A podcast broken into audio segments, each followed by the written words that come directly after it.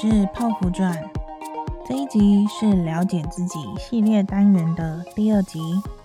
这单元主要是分享我是用了哪些方式开始学习了解自己。我将我所体悟到的一些经验分享，用文字以及我悠悠般的涂鸦功力，画成了情绪简报，将这些简报图片分享在我的粉丝专页上。每周都会分享跟情绪相关的贴文主题，我也会将本节连接放在这集的节目栏里面。如果你有兴趣想要更进一步的看图说故事的话呢，可以点击节目栏里面的连接，到我的粉丝专页里面看图说故事喽。在上一集呢，我分享了该从何开始了解自己呢？第一步就是你要认识自己的情绪。大部分我们都是透过行为跟事件的影响而产生了情绪。所谓的行为跟事件是什么意思呢？例如说，像我们一般日早上起来要上班，我们睁开眼的时候就会觉得啊，好烦呐，我不想上班，还要先请假，就类似这种，就是一个事件，然后引发了你的一些感受之类的。一般而言，我们的内心都维持在一个平静的状态。这平静的状态呢，就是指我们在做一些不用思考的事情的时候，例如睁开眼睛，或是洗脸刷牙，或是在放空啊，然后划一些社群媒体，或是追剧之类等等。我们要先懂得分辨一般的状态跟情绪来临的状态。当我们可以辨别情绪来访时的感觉，我们就可以进一步的去认识这个是什么样子的情绪。当你越来越能够辨识是什么样子的情绪，我们就能够决定用什么样子的方式去应对。所以今天我们就来聊聊情绪是什么呢？你是不是也曾有过以下这些感受呢？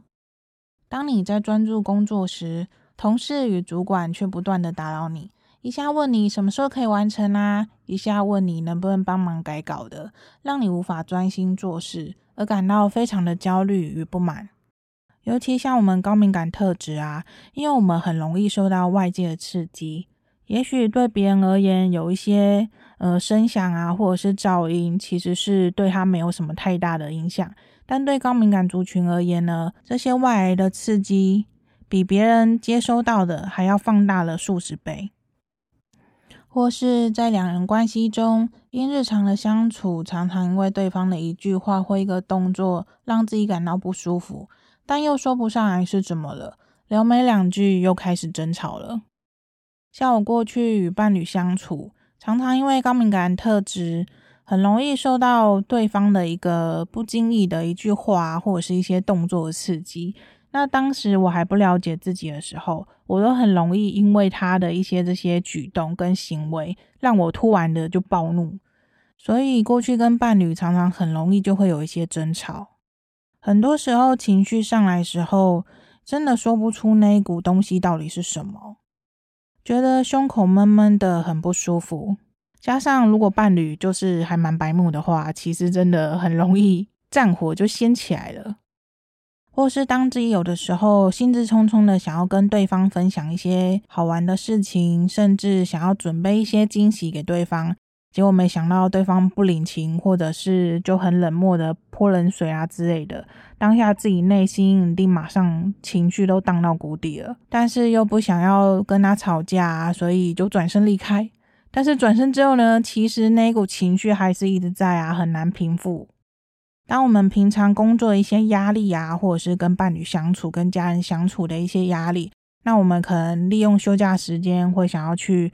旅游啊，或者是吃美食啊，或者是上网购物之类等等，还蛮多人都把这些事情当做是一个舒压的。但其实我发现，很多时候，虽然说我们当下做这件事情的时候，内心是很开心的，但其实每次回到家，或甚至我过去常常网络购物，然后常常会收到一些包裹，其实每次拆那些包裹，拆一拆，到后来都变得很无感了，反而没有一种期待的感觉。每次结束之后呢，内心都会有一股空虚啊、失落的感觉。其实身体都有一直感觉到不舒服，但就是说不上来自己到底是怎么了，无法控制那种感觉一直席卷而来，所以就只能忍耐或是暂时不理它。但下次遇到类似的状况，那种感觉又会像鬼打墙般的出现。以上的例子是不是好像明白了什么呢？我们每个人都会有情绪，因为它的交错复杂而丰富了不同的人生。情绪没有好坏，正面情绪是你，负面情绪也是你。人之所以会有情绪，源自于内心的冲突。不论如何忽视它、压抑它，它依旧还是在那。直到你愿意正视与关心它的存在。当我们能够完全的接纳自己，情绪便会找到归属与出口，不再像轮胎打滑般的到处暴冲。其实造成困扰的不是情绪本身，而是我们怎么去面对与表达。我们透过学习认识情绪，让它变成我们最好的朋友。我们该做的是学习如何去辨别，将它放到正确的位置。